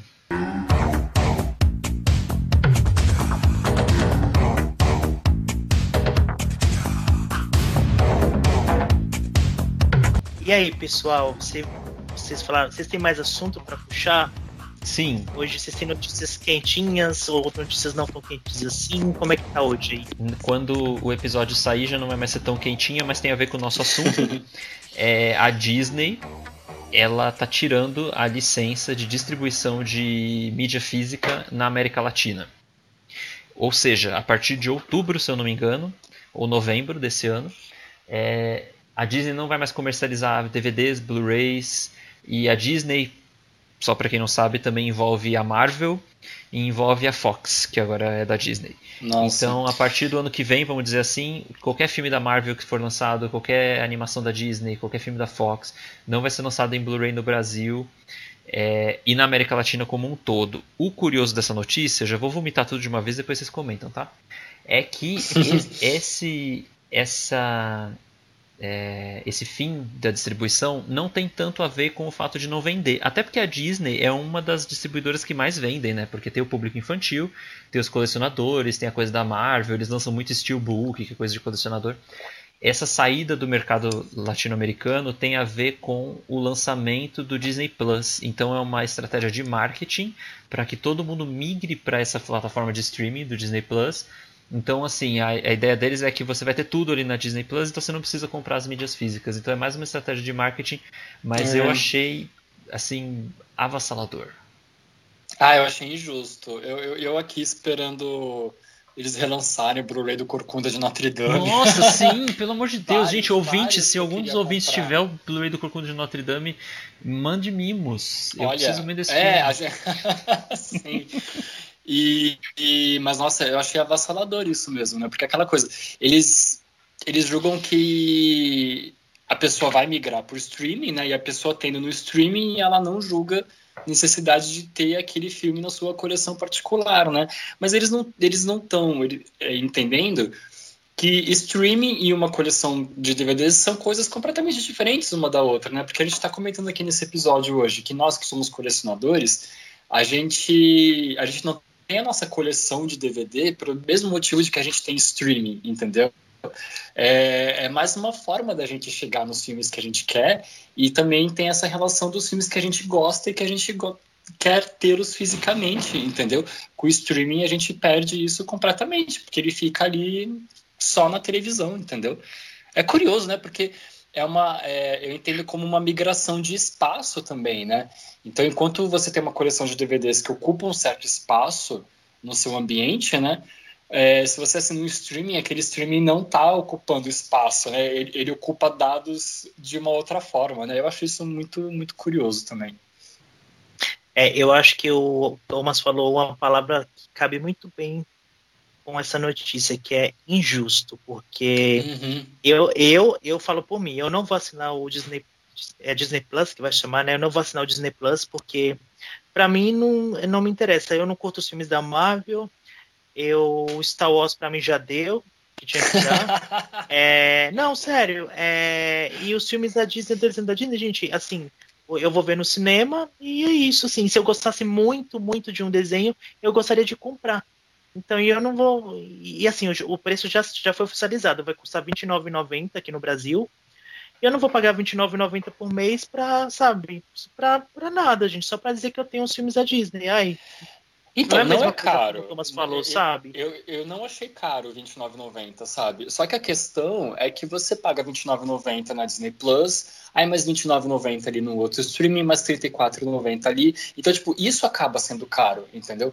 Porque aí você Sim. quer assinar uma quantidade de serviços de streaming o suficiente para você ter uma, uma biblioteca de filmes boa, que você pode escolher qualquer filme de qualquer gênero a qualquer momento, entendeu? Então, para isso, você tem que assinar uma quantidade infinita de streaming. E aí isso acaba sendo caro.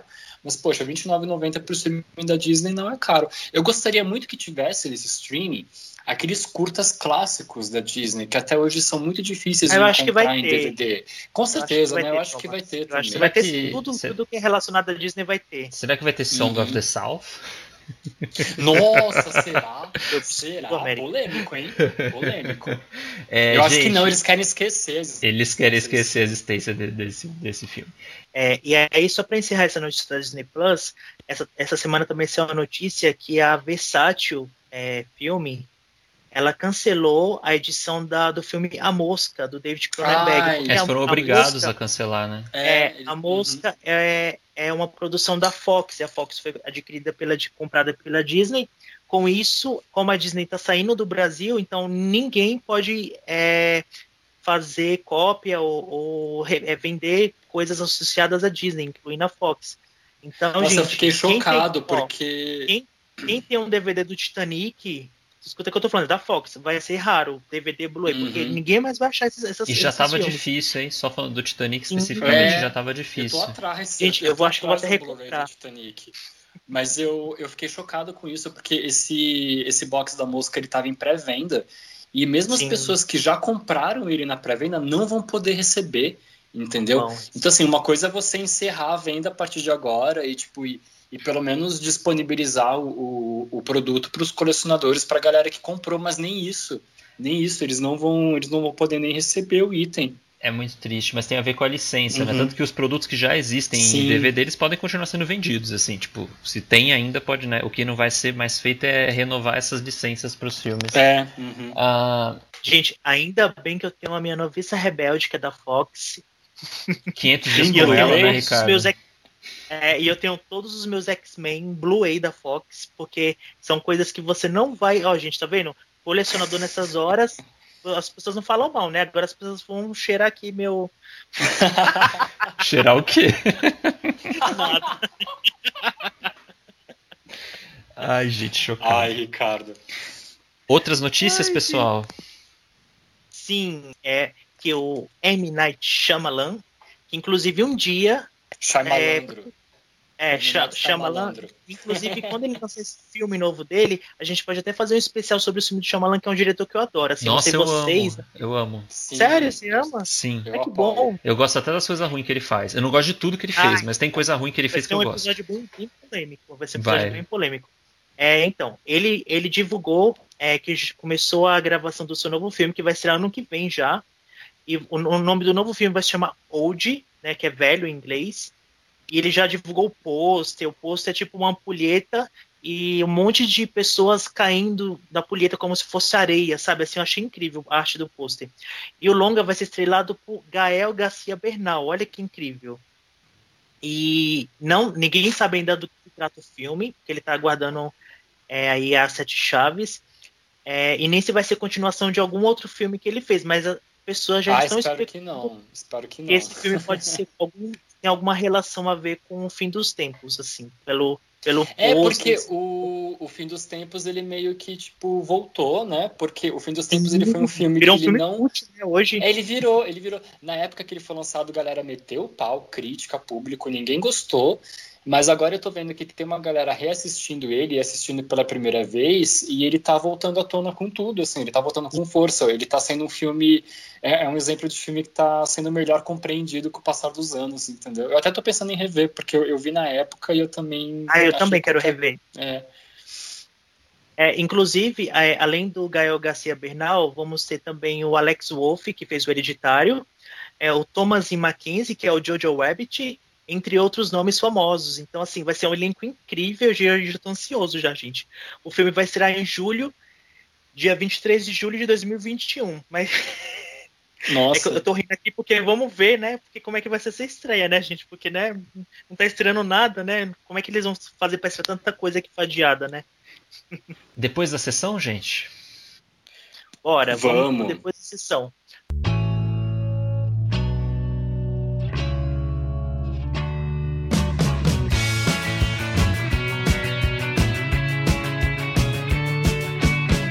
Thomas, explica aí pra gente o que é o depois da sessão. Depois da sessão, significa que já estamos chegando no final do nosso podcast. E aí, nesse quadro, a gente faz as nossas indicações ou desindicações para você acompanhar quando você desligar aí o seu podcast. Mas a minha indicação têm- de hoje Hum. é uma coisa que é pra gostar, tem tudo a ver com o nosso programa. É o documentário Cine Magia, a história das videolocadoras de São Paulo. O Cine Magia, ele ele tá disponível no Amazon Prime Video, então tá acessível aí pra todo mundo, quase todo mundo, né? Todo mundo que tem o Amazon, mas assim, tá acessível. Ele é um documentário que vai contar as histórias das videolocadoras em São Paulo especificamente. O diretor mesmo fala que ele não, te- não tinha pretensão de falar sobre o Brasil inteiro, mas as experiências acho que são meio parecidas. Conta lá desde o começo aquilo que a gente comentou é, dos caras fazendo as cópias dos filmes, porque não tinha VHS lançado oficialmente no Brasil. Mostra todos as, ah, né, o boom das locadoras dos anos 90, né, o crescimento assim das redes e tal, a chegada da Blockbuster. É, é muito legal o documentário. Ele, apesar de ser um pouco melancólico, eu não acho que ele é eu não acho que ele é triste, que ele é pra baixo, que ele é aquela aquela coisa assim, ah, o fim, saudosista, assim, Não, acho que ele é é, uma grande... não, ele é bem nostálgico, assim. Ele é gostoso de assistir. Tem um DVDzinho dele também, Américo? Não, eu não tenho, eu perdi. Eles estão lançando uma edição bonita Especial, agora, linda, limitada, é que talvez estou pensando em comprar, mas eu não tenho não. Eu tenho, eu tenho um DVD, é lindo, é um estojo que ele remete a uma embalagem clássica de VHS, aí você abre assim, é como se fosse mesmo VHS, tem uns, uns cards, eu tô até com ele aqui na, meu, na mão, tem uns cards dentro. Primeira vez que eu assisti, é, eu assisti, eu levei até pra minha amiga ver depois, que ela gosta muito de cinema também, a gente ficou muito nostálgico, muito, nossa, aí a gente ficou lembrando várias coisas, ela me contou, na época que ela tentou alugar Titanic e não conseguiu, porque ela teve que fazer um, ela teve que esperar três, colocar o nome dela numa lista, esperar três semanas para tentar assistir Titanic na locadora, porque mesmo com muitas cópias, ele, ela não conseguia assistir, era, era um fenômeno Titanic. E inclusive no documentário tem um, um dono de uma locadora que fala que ele teve 50, e- teve que comprar 55 cópias de- do Titanic. E aí, esse foi o auge das vídeos locadoras, o filme Titanic, gente. Olha que revolucionário isso, né? Olha um filme só. mudou Uhum. tudo, gente. Mas eu recomendo porque é um documentário lindo para quem ama, viveu essa fase como a gente viveu, e também pela história em si. Mais indicações, gente? Ah, eu tenho. É uma indicação de uma página no Instagram, na verdade, que vem super a calhar com o nosso tema de hoje. O nome dessa página é VCR of Death. E aí é uma página em que eles postam muita. Eles postam, tipo, vídeos e fotos de VHS antigos. Então, geralmente, tipo de terror. Então, são de filmes de terror. Eles postam pequenos trechos de filmes de terror em VHS. Eu acredito que são, tipo, vídeos originais mesmo, não são aqueles efeitos de VHS do, do Instagram. E aí, além disso, eles postam umas fotos com as capas originais desses filmes de terror na época em que eles foram lançados. Então, tipo assim, é super divertido de acompanhar essa página. VCR of Death. Ricardo, Então, a minha indicação é um filme quentinho que eu assisti ontem à noite, antes de dormir. Isso daí foi. 3 horas da com seu manhã. roupão, depois do banho, tomando uma taça de champanhe, qual é o filme? Exatamente, bem, bem- bem minha cara. É um filme que ele é um filme que ele lançou esse ano e como como por causa da pandemia tá tudo fechado, ele não conseguiu ser lançado no cinema, daí ele lançou direto para aluguel nas plataformas digitais. Então você pode ver no Google Play, na NetNow, em várias várias plataformas. É o filme Volume Morto do diretor Cauê Teloli, é um filme brasileiro, tá, gente? É, e ele ele é muito polêmico, porque assim, eu, eu, depois que eu assisti o filme, eu fui correr atrás das críticas, porque é um filme muito diferente. Ele só tem quatro atores, ele se passa todo numa sala de aula, então ele só tem uma única locação, que é uma, dentro de uma sala de aula, um espaço fechado. E ele, o diretor, ele, ele, ele usa muito bem o espaço da sala de aula, porque a gente sabe de todo o espaço, da mesa, onde estão tá os livros, o armário, onde está cada coisa, da, cada cantinho, um espacinho. E é um suspense.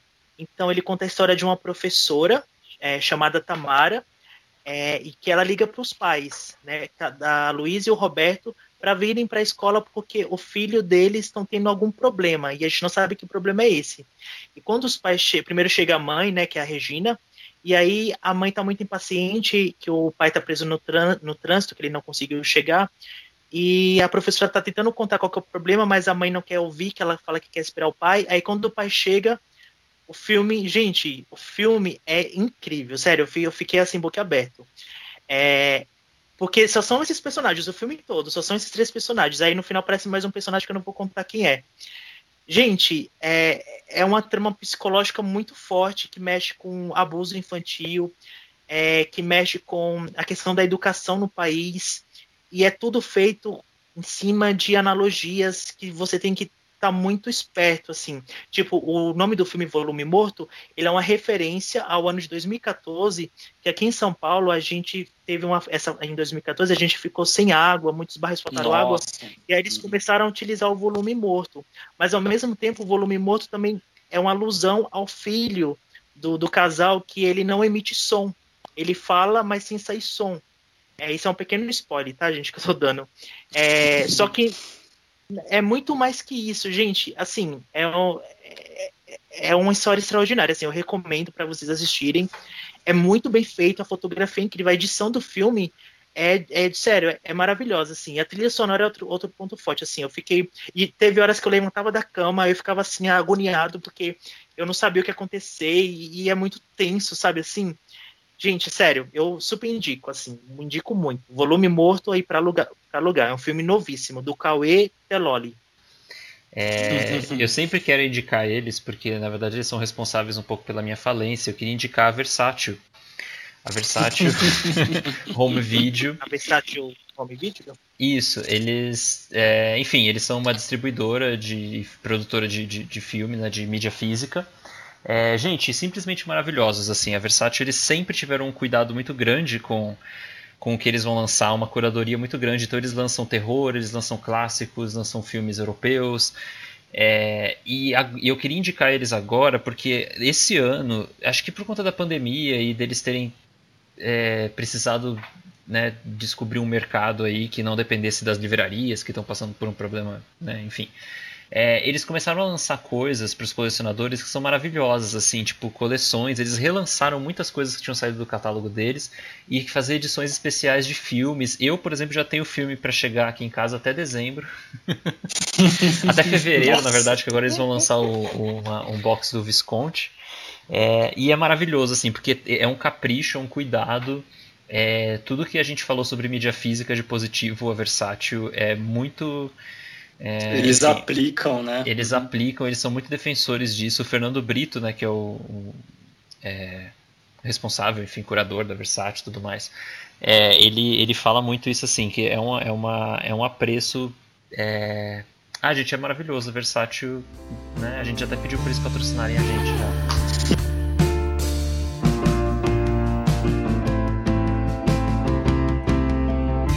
Eu já vou dar um spoiler, tá? Para os nossos ouvintes. É, semana que vem a gente começa uma série de episódios que a gente vai ter todo mês, que é o do filme do mês.